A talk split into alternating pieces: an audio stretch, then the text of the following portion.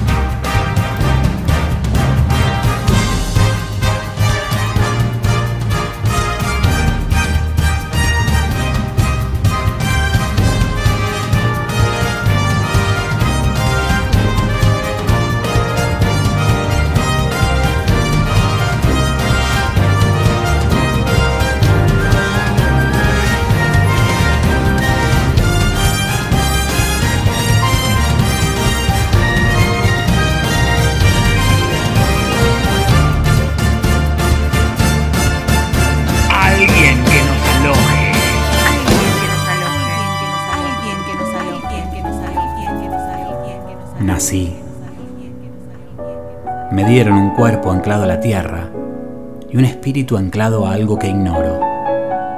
Yo nací con los dos y trato de ser el balance de esta puja, tratando de mantener la armonía hacia la perfección. A medida que mis días se suceden, debo ser más cauteloso, porque el pasado debe ser una experiencia diferida y segura de su moraleja ya que mi futuro depende de su consistencia. Guillermo Willy Vilas, 29 años tenía cuando escribió este poema en su libro Cosecha de Cuatro. Hoy tenemos de invitado al gran profesor Rosenbaum, que me dijo, tenemos que hablar del gran Willy Vilas y tenemos que hablar de cine, cómo se mira el cine, cómo es el cine y contar una historia. Así que, comencemos.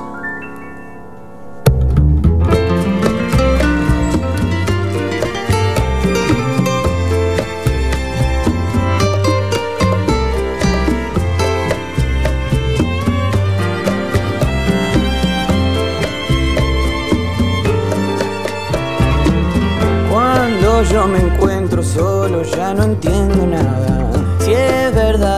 Salís de una canción, sos el fuego artificial que me estalla en la cara. Aunque a veces me encuentre en una emboscada, puede el viento devolverme una canción. Con lo que se apaga el fuego, se apagó tu corazón.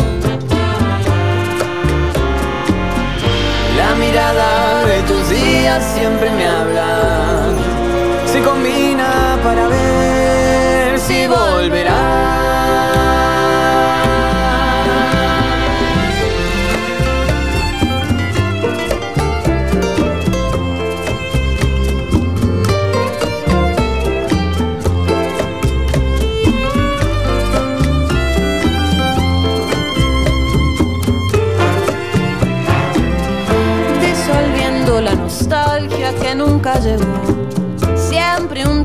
Para ver si ya pasó. Con lo que rodea mi pecho, diseñé un caparazón.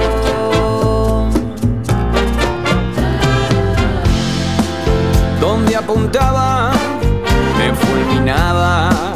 Y en ese lapso ya no reaccionaba. Pero encontraba la manera de escapar.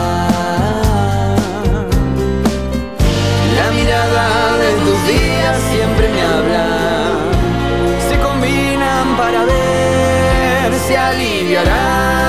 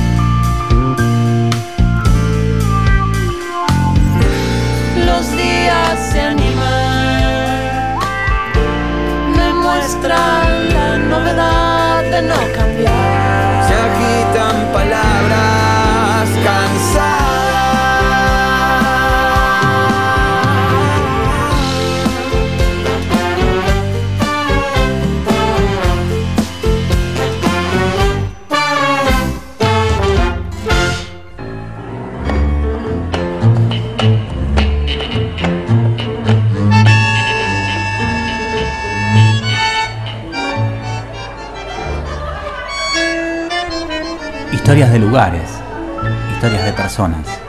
Historias que nos alojan.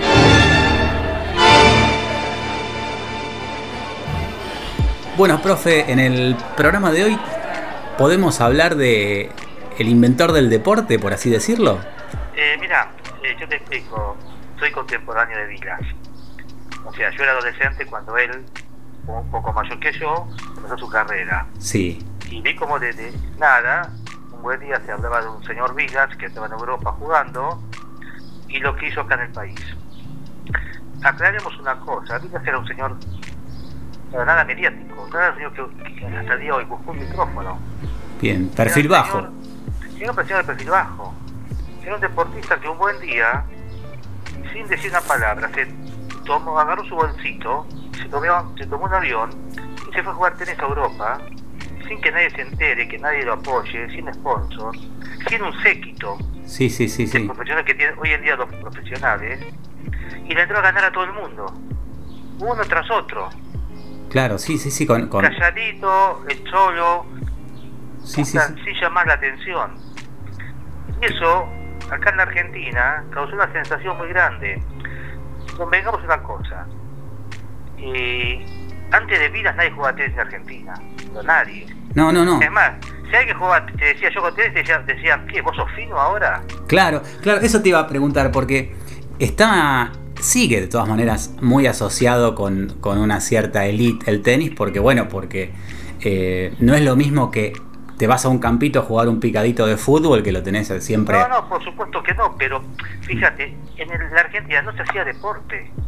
O sea, yo nunca he visto a mi papá hacer eh, agarrar, no sé, mover el cuerpo, una caminata, en zapatillas. Sí, sí, tal cual, es eso es verdad, ¿eh? Eh, eh, pero no solamente ninguno de mi familia lo he visto hacer actividad física alguna, sino que ninguno de mis amigos y mi gente vio a sus padres hacer actividad física. Tal cual, tal Pero cual. mis hijos me ven a mí y a mi esposa hacer actividad física.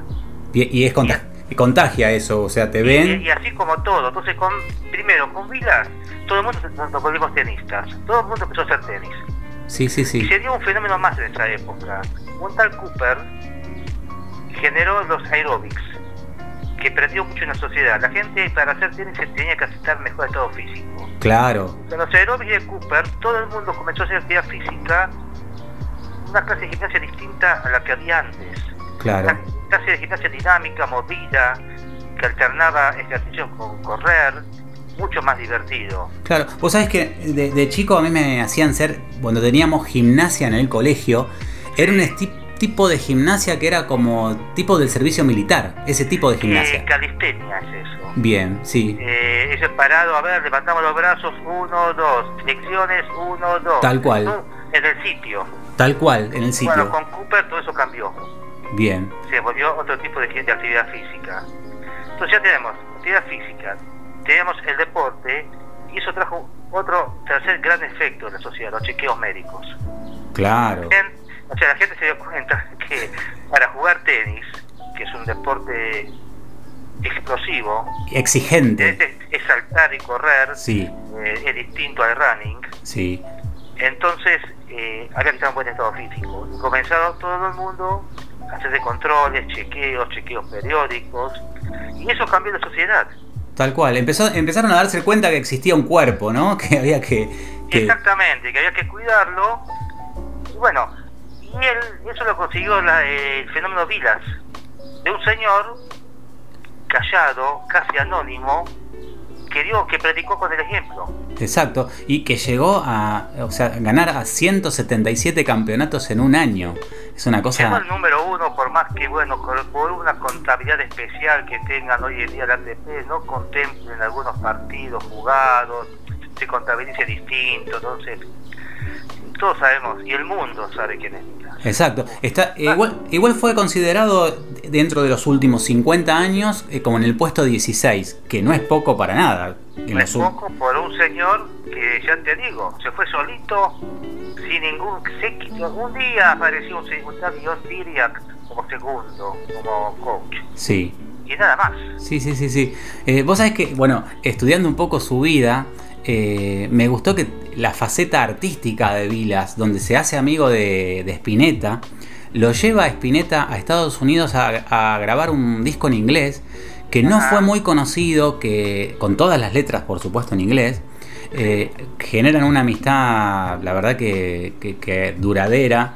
Y después, eh, después Vilas escribe dos libros de poemas también, en, cerca de los años 80. Así que son facetas de, de- todo lo que es la persona. Lo que te quería preguntar, profe, es, ¿qué pensás de cuando se toma como un ídolo, porque ciertamente lo es, eh, si, si vos al ídolo lo tomás como un todo o como solo en la parte deportiva? O sea, Eh, a ver. Es difícil esa pregunta porque si lo tomamos como un todo, vamos a encontrar aspectos que no nos gustan, porque es un ser humano, es claro, inevitable. claro. Y pero como una persona no se puede dividir en gajos, no podemos quedar con la parte deportiva todo. Entonces al ídolo se lo tiene en un plano superior, como que nos mira de arriba, y se acepta y se tolera las cosas que por ahí no podemos entender.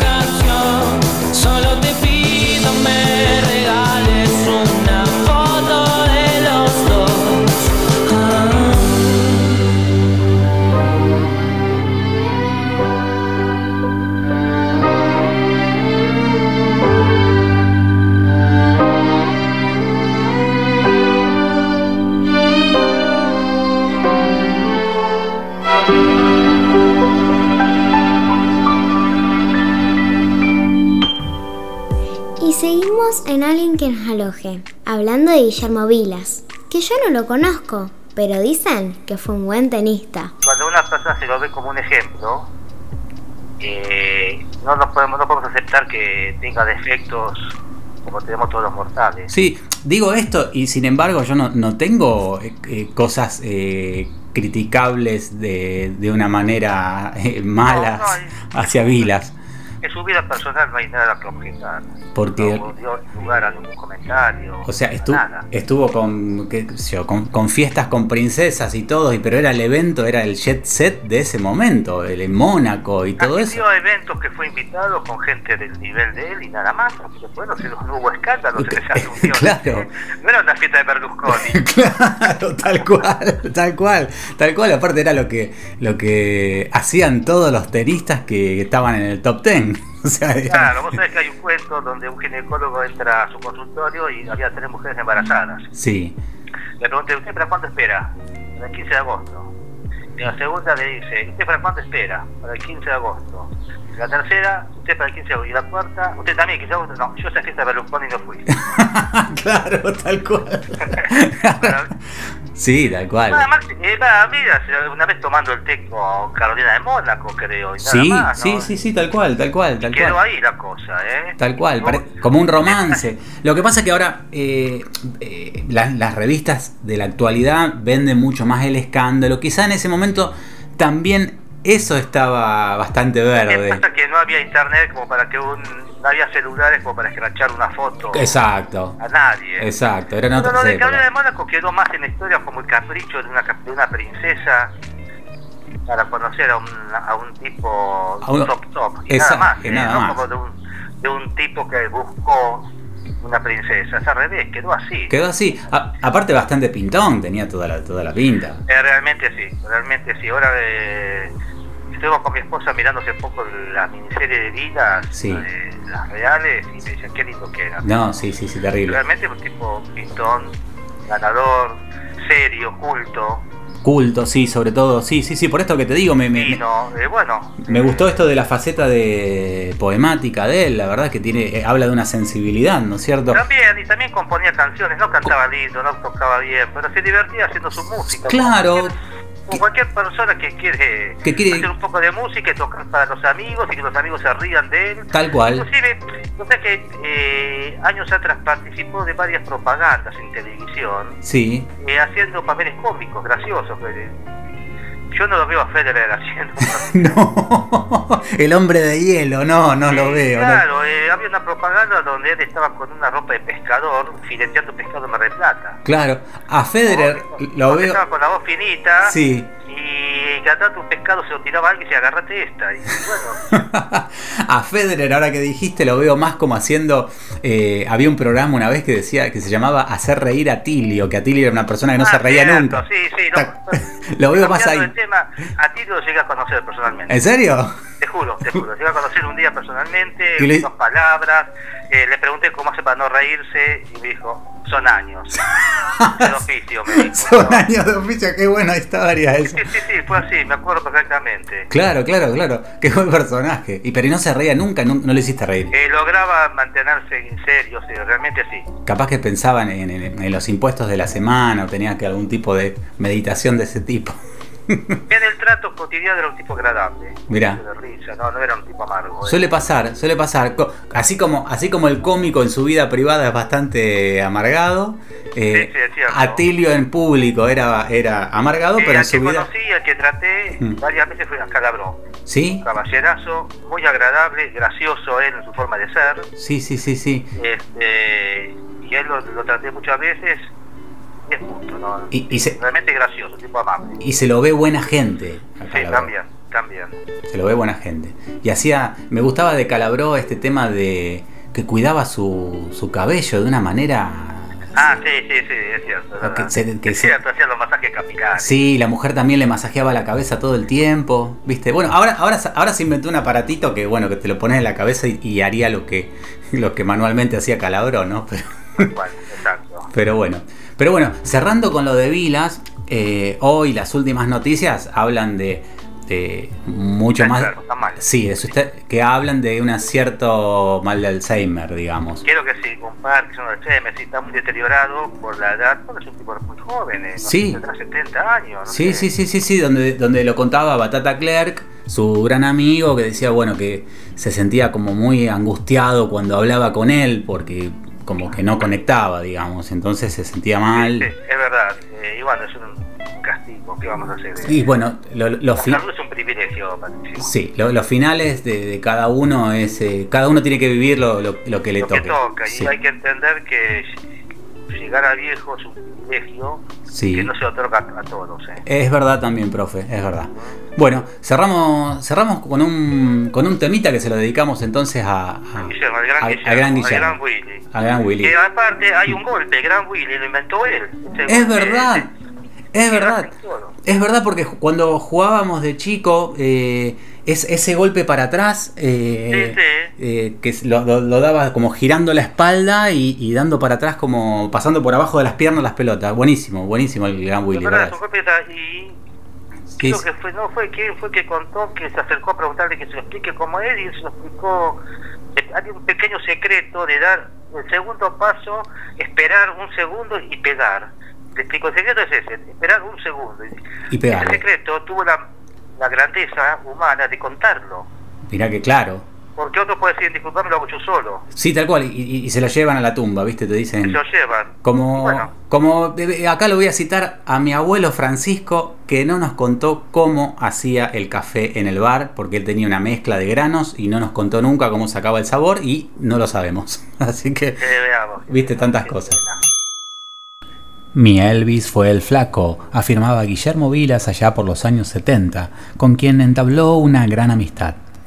Gracias a los contactos de Vilas con la CBS, Spinetta grabó en Estados Unidos su disco Only Love Can Sustain. Escucharemos aquí en nuestra valija musical Love Once, Love Twice, Then Love Again. Luis Alberto Spinetta para su disco en inglés.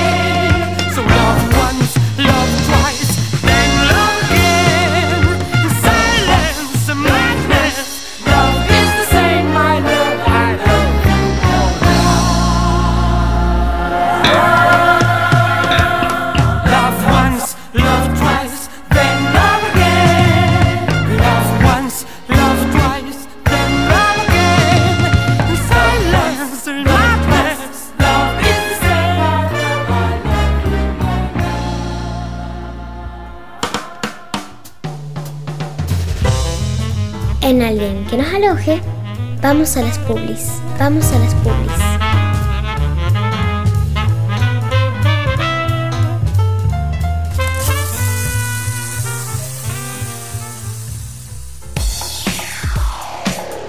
Despensa Digital es la gran tienda de novedades de la ciudad.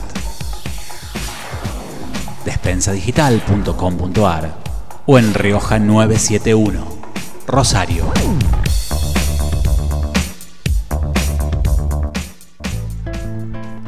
Tienda de Lola, nos importa que te veas bien, nos importa lo que querés.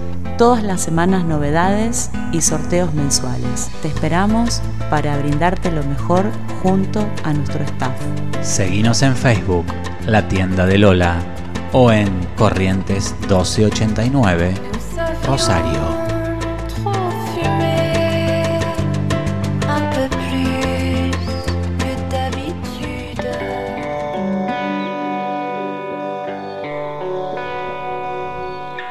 María Belén Cárcano, psicóloga y terapeuta floral. Contactos 342-5407 o al mail carcanomariabelén.com.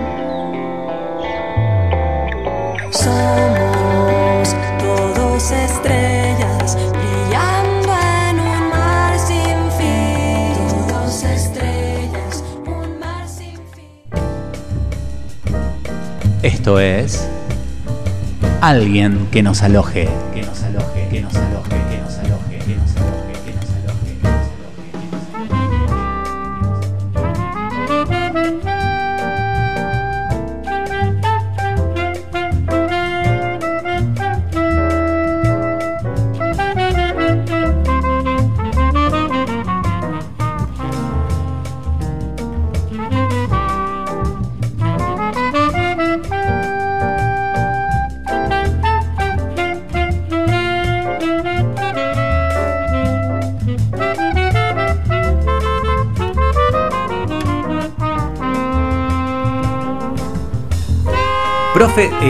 te vi muchas veces en el cine haciendo cola, mirando películas de todo tipo, así que sé, sé que te gusta.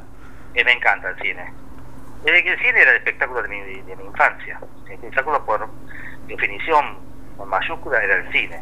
Exacto, aparte promovía la salida, hoy, hoy todo se hace en casa, viste, y no es lo mismo. Claro, aparte te cuento una cosa, nunca te conté. Mi familia es de Misiones, Leandro Benealem, Mm. un pueblito chiquito, Sí, en el centro de la provincia. Y ahí se radicó mi familia en el año 34, cuando Mm. tenía, se llamaba Picada Making, ni siquiera se llamaba Leandro Alem. mira, se puso un negocio de ramos generales y un berretín del abuelo era meter un negocio pegado al lado del otro. Ay, qué lindo. primero era una tienda, pasó a tener un almacén al lado, ferretería al lado, materiales. bien, bien. Construyendo sobre la cuadra. Sí. Allá por la década del 50, del Sí. del 40, se le ocurrió construir un cine. Ay, qué bueno. Y eh, hizo un cine con seis, te estoy dando un chiquito, 650 butacas. Ah, pero era un terrible de cine. grande y fue el primer cine de la provincia con dos máquinas, con dos proyectores. Te explico. Sí, Eh, sí, como viene en rollos, la película, seis, ocho rollos más o menos, sí. se pone un rollo en una, ma- en una máquina, en un proyector, se, proye- se pone el segundo en el, en el proyector de al lado. Para no cortar. Para que, porque cuando se termina el primer rollo tenés que arrancar con el segundo. Claro, y que, y que no. no se corta la película. Claro, porque si no daba ese tiempito de demora que, que tenían los que tenían un solo proyector. toda la provincia, inclusive en Posadas, tenían un solo proyector. El cine de Lem tenía dos proyectores. La película se veía continuado. El gobernador de Misiones, cuando quería ver cine, venía en auto oficial al cine de Lem. Qué bueno. Camarín también. Ah, qué bueno. Y eh, yo personalmente he proyectado películas, yo operé cine. Sí, da- daba mucho calor, ¿eh? la- la- las máquinas, ¿no? Ahí arriba, eh, mira, trabaja en baño de aceite la máquina Mm. y no tiene lámpara, era con dos electrodos de carburo, Uh. dos enfrentados que hacían un arco voltaico. Y eso se iba gastando y cada tanto había que ajustar un poquito la manivela para que la iluminación sea pareja. Bien, Pero no, era un ambiente, donde yo estaba menos era un ambiente más agradable, se podía trabajar bien. bien, bien, bien. Entonces, cuando yo vi la película Cinema Paradiso, Sí, y a mí no me siempre contar nada, porque todo eso lo viví yo de chiquito, las historias del cine, Claro. la gente que llegaba. eh, a ver, el evento social, la gente se- daba cita en un cine. Claro. Porque el cine no era solamente el espectáculo. Era la salida, darse cita en el cine, ¿qué hacemos después del cine? Nos encontramos en el cine. Claro, aparte- Era el centro social. Claro, era vestirse para el cine, o sea, Dice para el cine, y vos sabés que una cosa curiosa, eh, por orden del abuelo, mientras asistió al cine, sábados a tarde y domingos a tarde los chicos gratis. ah, qué bien. Que vayan chicos en la calle. Bien, bien, bien, bien, bien. Eso existió siempre, mientras después el cine se cerró allá del año 76 más o menos. Ya se quedó mi hermana eh, al frente y ya no se podía seguir sosteniéndolo, ya la gente no iba al cine. No, no, pero porque, porque cambio, cambio de época, de modas, o sea, tenía que ver con un montón de cosas. Eh, Eh, bueno, eh, en esa época se daba la telenovela Malevo, con Salcedo. mm, Cuando era los martes, se daba Malevo, no había un alma en el pueblo caminando. todos adentro del cine. No, no, todos dentro mirando, mirando la televisión. Ah, claro, porque era la televisión, claro. La televisión. Y el día me acuerdo, me, mi hermana me llamó y me decía, estamos dando función con seis personas nada más. No, claro. no. Y bueno, eh, el cine dejó de ser rentable, como en todo lugar del mundo, no solamente Sí. allá, en Rosario, en Capital Federal, en todos lados. Ga- Bueno, eh, cuento, como Sí. anécdota, en el año ya en la década del 50, con Isabel Saldi, muy jovencita, Sí. se filmó La Burrita y Pacaraí. mm, Se filmó ya en la selva misionera, creo. sí. Y bueno, esa película, bueno, generó mucho inte- interés en la zona, ¿por qué? Primero porque estaba Isabel Sardi mostrando un tipo de cine que no se conocía, el cine erótico, Claro. y porque era, la- era mostrar los, los, eh, los paisajes naturales de, de uno mismo, la gente que tenía mucho interés. Claro. El día del estreno, en otra punta de la, en la esquina, había una iglesia, Sí. Y el cura, con micrófonos y parlantes a la calle, hablaba del pecado. Uy. Ver salido por el pecado. Uy, qué terrible.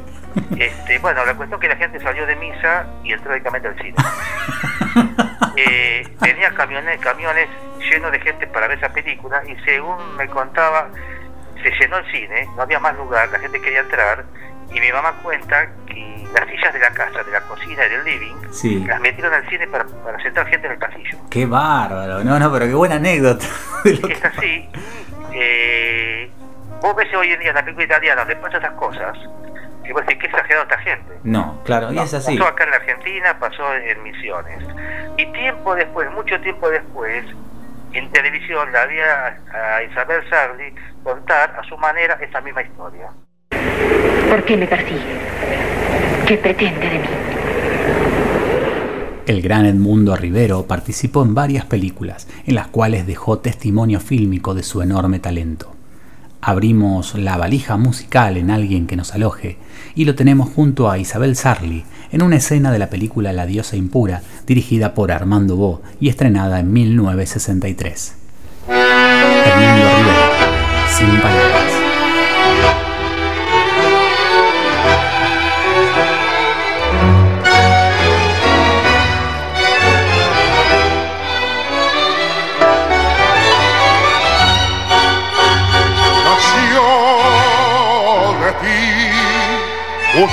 Una canción que nos uniera. Y hoy sé que es cruel, brutal quizá el castigo que te doy. Sin palabras esta música va a herirte, donde quiera que la escuche tu traición la noche más absurda, el día más triste, cuando estés riendo o cuando llore tu ilusión. Perdóname si es Dios quien quiso castigarte al fin. Si hay llantos que pueden perseguir así. Si estas notas que nacieron por tu amor al final son un silicio que abre heridas de una historia, son suplicio, son memoria. Cuánto herido mi dolor se alzará cada vez que oigas esta canción.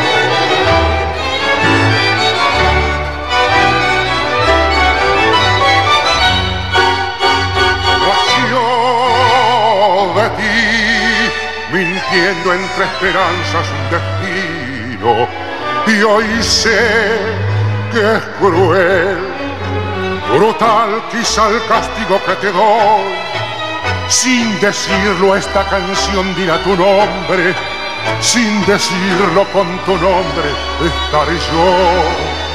Los ojos casi ciegos de mi asombro, junto al asombro de perderte y no morir. Perdóname si es Dios quien quiso castigarte al fin. Si hay llantos te pueden perseguir así. Si estas notas que nacieron por tu amor al final son un silicio que abre de una historia, son suplicios, son memoria. Para herido mi dolor se alzará cada vez que oiga esta canción.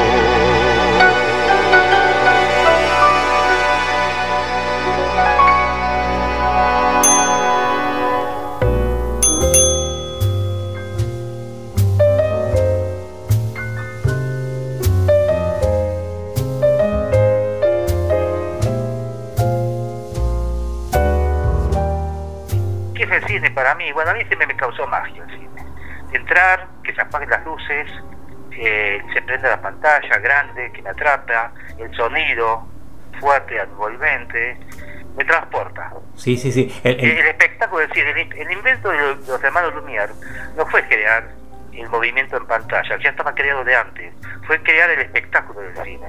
claro, Donde la gente se siente y ve una historia. claro, claro. Y, y es En un, en un comienzo, en el cine, bueno, eran escenas de la vida cotidiana, era mostrar que se puede se puede grabar algo de la vida cotidiana y pasar en pantalla después. La Claro. gente se asombraba, era nuevo. Era nuevo, como toda novedad, todavía no había, en el principio no había un guion. Hasta, exacto, hasta que el año, creo que en 1915, tiene la, lo que se considera la primera película de la historia, que es El nacimiento de una nación, de Emily Griffith. Exacto, de Griffith, De exactamente. Griffith, ahí se, se considera que hay unas cinco películas que cambiaron la historia del cine. Exacto, ahí, ahí trabajó con algo, con un poquito más de producción, de Esta- un guion, historia. eh, cumple las reglas, los cánones del espectáculo, que es presentación, nudo y desenlace. Claro, Tenía toda la historia en una película. claro. Que creo que era un western, una película de las primeras también, ¿no? Y había una que era, era un francés de, de Paté, de Viaje a la Luna también, un cohete a la Luna muy gracioso, Claro, eh, que se suele pasar a veces. Bueno, El Nacimiento de una Nación creo que es la historia, no sé, de Estados Unidos, eh, algo del, no sé bien decir, la guerra de secesión, no sé bien. bien, bien. Y, y que decime. Después Sí, hay otras películas que cambiaron la historia. Después viene Citizen, Ciudadano Kane. Ciudadano Kane, sí. El Citizen Kane es otra de las películas emblemáticas porque están todos los géneros en una sola película. Hay acción, hay humor, hay drama, hay suspenso, hay policial. Ya empieza con el suspenso, con Rosebud. Sí. No sé de qué se trata, que recién se revela al final. Perfecto. un- o. Y después otra que cambió también de historia fue Hitchcock. Que Hitchcock eh, con Psicosis, sí, que creó el suspense. claro. La- eh, Y aparte Hitchcock fijó reglas del cine, todos los directores las cumplen. Sí, sí, sí. Hoy se toma de ahí, porque obviamente, si se va a tomar, se, va, se toma lo bueno. Dijo que una película es un pacto que hay entre el director y el espectador, por el cual durante dos horas el espectador va a creer lo que muestra el director. Exactamente. Y por dos horas vos te abstraes y vos crees que realmente se muere el personaje, que se quieren, se aman, sufren. Vos lo crees por dos horas. Exactamente. ¿Entendés? Crees, si te gusta la acción, te crees que el tipo se tiró de un avión y cayó parado.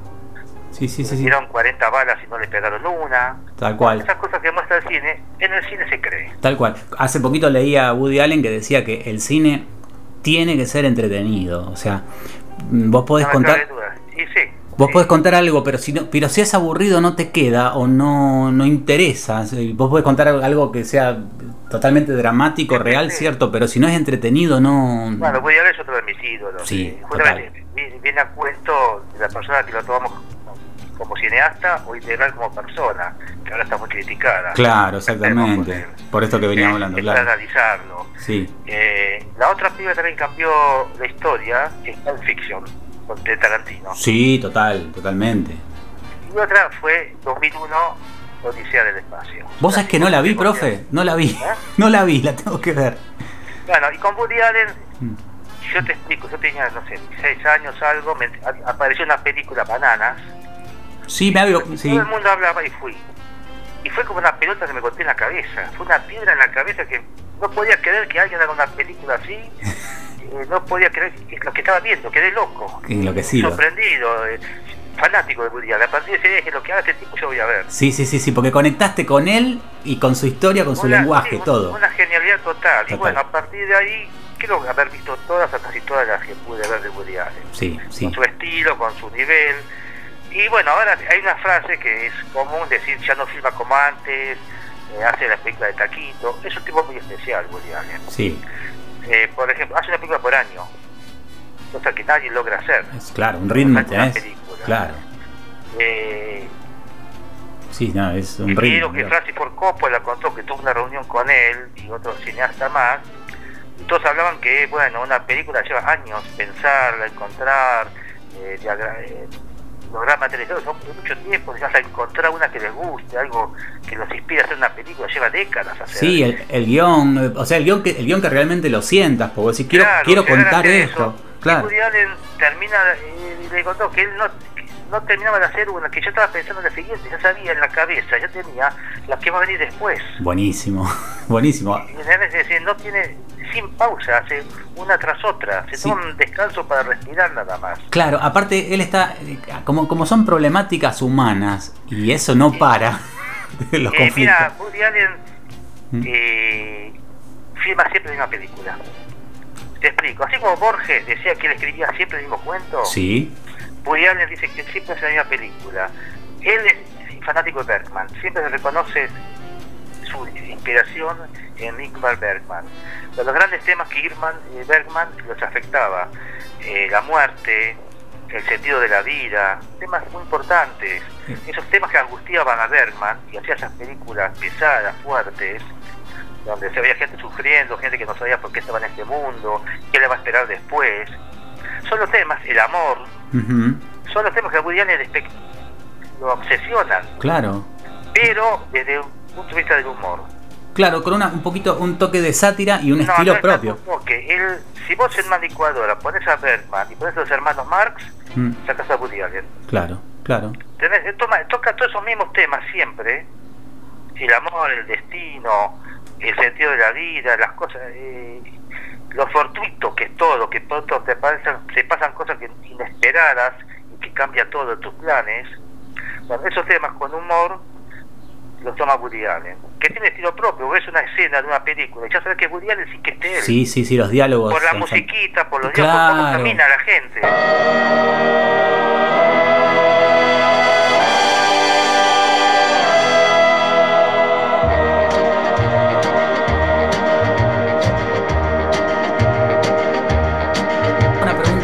Suponete que viene una persona que, no sé, vamos a decir un, extra- un extraterrestre y le decís, tenés que mirar, tenés que mirar una película para empezar, para entender Mira, yo todo. tengo para mí personalmente, a mi gusto, la Mm. que más me gustó, bueno, para empezar, Woody Allen, Bananas. Bien, Eh, pero lo que pasa es que las películas también están en un contexto histórico. Es decir, si Claro. El cine clásico de la década del 40, del 50, no la vamos a entender ahora.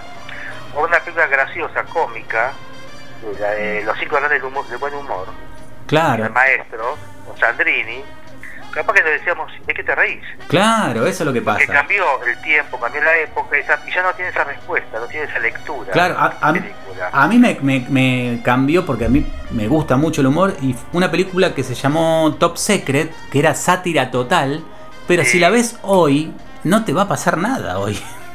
Porque ya está todo, todo muy visto o muy copiado de ahí también. sí, ya nos reímos de otras cosas también. Exactamente, Hay cosas de las cuales ya tampoco no podemos reírnos más. tal cual. Cambió la sociedad, cambió muchísimos años. Sí, tal cual. Sí, pero personalmente lo que a mí más me gustó es Cédic. Mira, Cédic es un manual de psicología. bien. No sé si lo tenés presente. No, no, no, me la agendo. el tipo se, mimet- se el tipo se mimetiza con la persona que tenía al lado, se transformaba, estaba con un gordo, se volvía gordo, estaba con un flaco, se volvía flaquísimo, Bien. se volvía, se mimetizaba con la persona, pero que de fondo no era un era, a ver, eh, la necesidad humana de encajar con el otro. Claro, de, empa- de- empatizar. De, no- de empatizar con los demás, de no desencajar con el mundo, de Claro. adaptarse. Hasta de ser querido, obviamente, porque... te- De ser aceptado. Exacto. cual. Es eso, la necesidad humana de ser aceptado que hacemos cualquier cosa, lo que hacen los demás. Cuando vos viniste a este mundo, Sí, nadie te dijo cómo son las cosas. exactamente. Eh, te largaron y tratás siempre de ser coherente con el medio que te rodea. Tal cual, tal eso, cual. eso se trata, nada más. Eso se trata. Vinimos a aprender acá, eh, a, a este sí, planeta. sí, tal cual, tal cual. Cuando ya sabemos, ya está. Se terminó el, el libro, las últimas hojas del libro y te dicen, Y se bueno, termina. Como decía Bonavena, eh, la vida, eh, la experiencia es un peine que te dan cuando ya quedas calvo. exactamente, exactamente.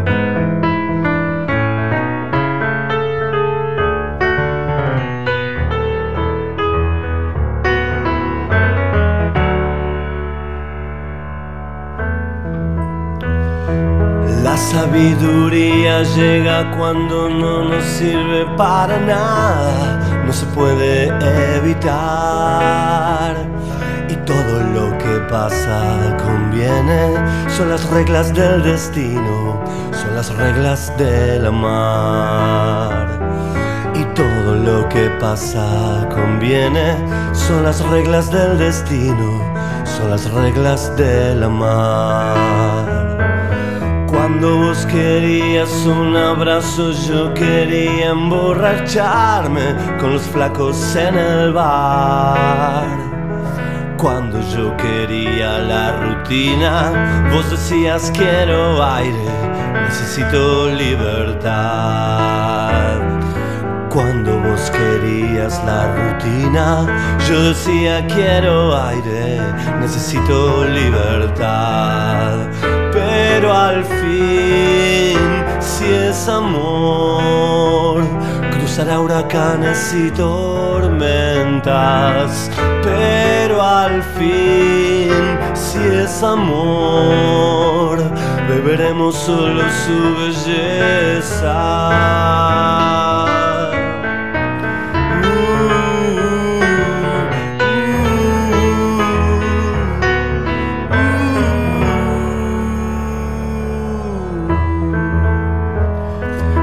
Otro día como el ave fénix me levanto con el pie derecho y río sin razón. Llevo una locura caprichosa, caprichosas las canciones, me abren su gran corazón. La música es mi chica caprichosa, que cuando no toco el piano me manda al infierno. Pero al fin, si es amor, cruzará huracanes y tormentas. Pero al fin, si es amor, beberemos solo su belleza. Y si es amor, comeremos en la misma mesa. Si es amor, lo que nunca compartimos, las vidas que no vivimos juntos, las miradas que esquivamos, las mentiras que dañaron, nada nos importará, nada nos importará, nada nos importará si es amor, si es amor.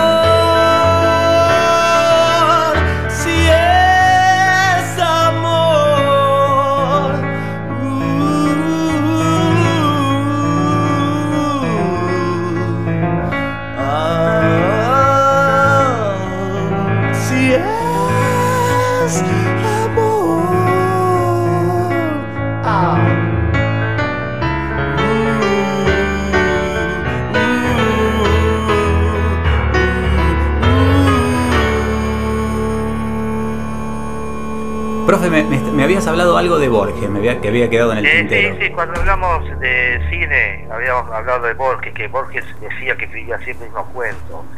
Eh, Borges, eh, tal vez nosotros no lo valoramos tanto como se lo valora afuera, no tomamos cuenta de la dimensión literaria de Borges.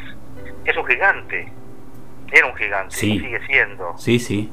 pero a nivel, no sé, de un Cervantes, es altísimo. Sí, aparte mencionado, eh, vos vas eh, en muchas, muchas, por ejemplo, vamos a decir películas que estuvimos hablando ahora, lo mencionan un montón de veces. Yo lo, lo- Bueno, te voy a contar dos para eso. Primero, yo soy fanático de lectura, me encanta leer y por supuesto cuando hay un premio Nobel todos los años corro a ver quién es Sí, y, y leer reportajes.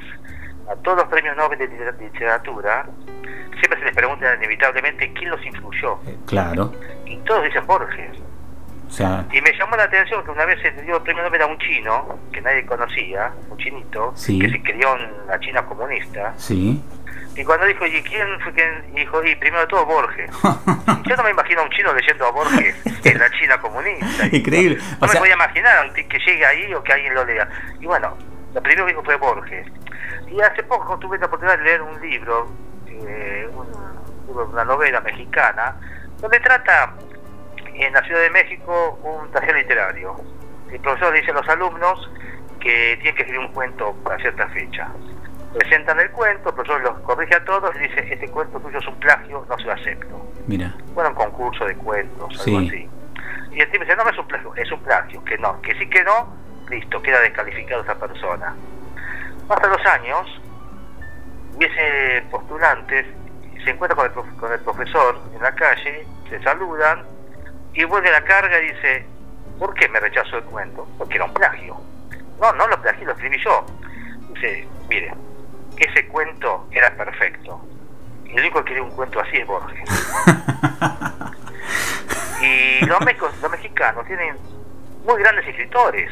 sí, Octavio Paz, este, Elena Poniatowska, Carlos Fuentes, monumentos. Pero el honor de ser un cuento, ese concepto de que el cuento perfecto lo hace nada más que Borges, que está por encima de todos ellos, sí, sí, sí. bueno, eh, para mí fue un elogio a Borges que nunca lo he visto en otra, en otra persona. Sí, sí, muy, muy parecido a, a cuando se pone el 10 en la camiseta, ¿no? Que ya es un número que ya... Ya está, bueno, ya de- de- nadie puede superar, ya, El- ya- ya pensamos que es un tope. Claro, el, 20 Pensamos. el 23 de Jordan también. Sea, es el non plus ultra, ya está. exacto, ya está. Y Borges es así. Eh, lo que pasa que tiene que ver con esto de que como es de acá, es otra mirada hacia él. Eh, no, lo que pasa es que, eh, a ver, eh, Luis Sandrini decía una frase, decía, ¿qué va a ser cómico si vive a la vuelta de mi casa? Ahí tenés, un poco eso, sí, Y no sé a qué cura le preguntaron qué pasaría si vos hubieras sido contemporáneo de Cristo. ¿Y qué contestó? Dudaría de Cristo. claro, claro. ¿Qué va a ser el Mesías si está caminando ca- por la calle la domingo? Claro, no puede ser, no puede ser. Y Borges en el mundo, eh, con todo esto que, que vos vas contando, cada vez es más grande, porque cada vez más Este- gente lo referencia. Entonces, Bueno, dices, según eh, también María Kodama en un aeropuerto, estaba Borges sentado y estaban los Rolling Stones. mm, Y cuando los Rolling Stones se enteraron que estaba él, corrieron a decirle, maestro, nosotros admiramos sus cuentos. Y, y, y Borges dijo, y a mí me gusta mucho su música.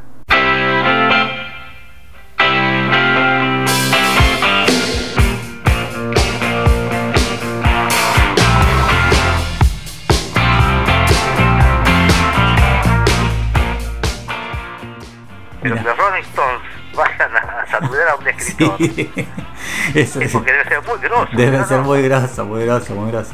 No, no, no, es, es terrible. Y aparte tiene miles y miles de, de historias, porque él tenía salidas, eh, Tenía, eh, tenía un humor. personal, muy particular, tenía sus ocurrencias, sus frases muy agudas, muy Sí. oportunas, repentinas. Sí, sí, sí. No, era, un persona, era una persona realmente única. Increíble, sí, increíble.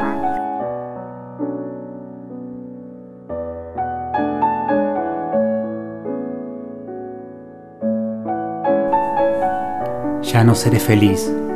Tal vez no importa. Hay tantas otras cosas en el mundo. Un instante cualquiera es más profundo y diverso que el mar. La vida es corta. Y aunque las horas son tan largas, una oscura maravilla nos acecha.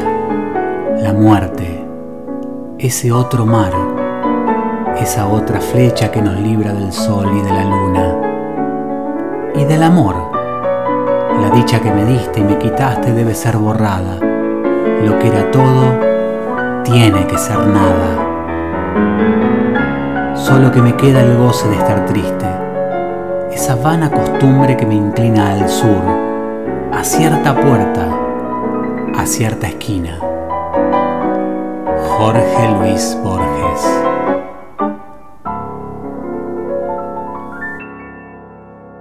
Así termina otro capítulo de Alguien que nos aloje, y así se forma el programa. Una palabra me lleva a un sonido. Jorge Luis dijo sur, y aquí vamos.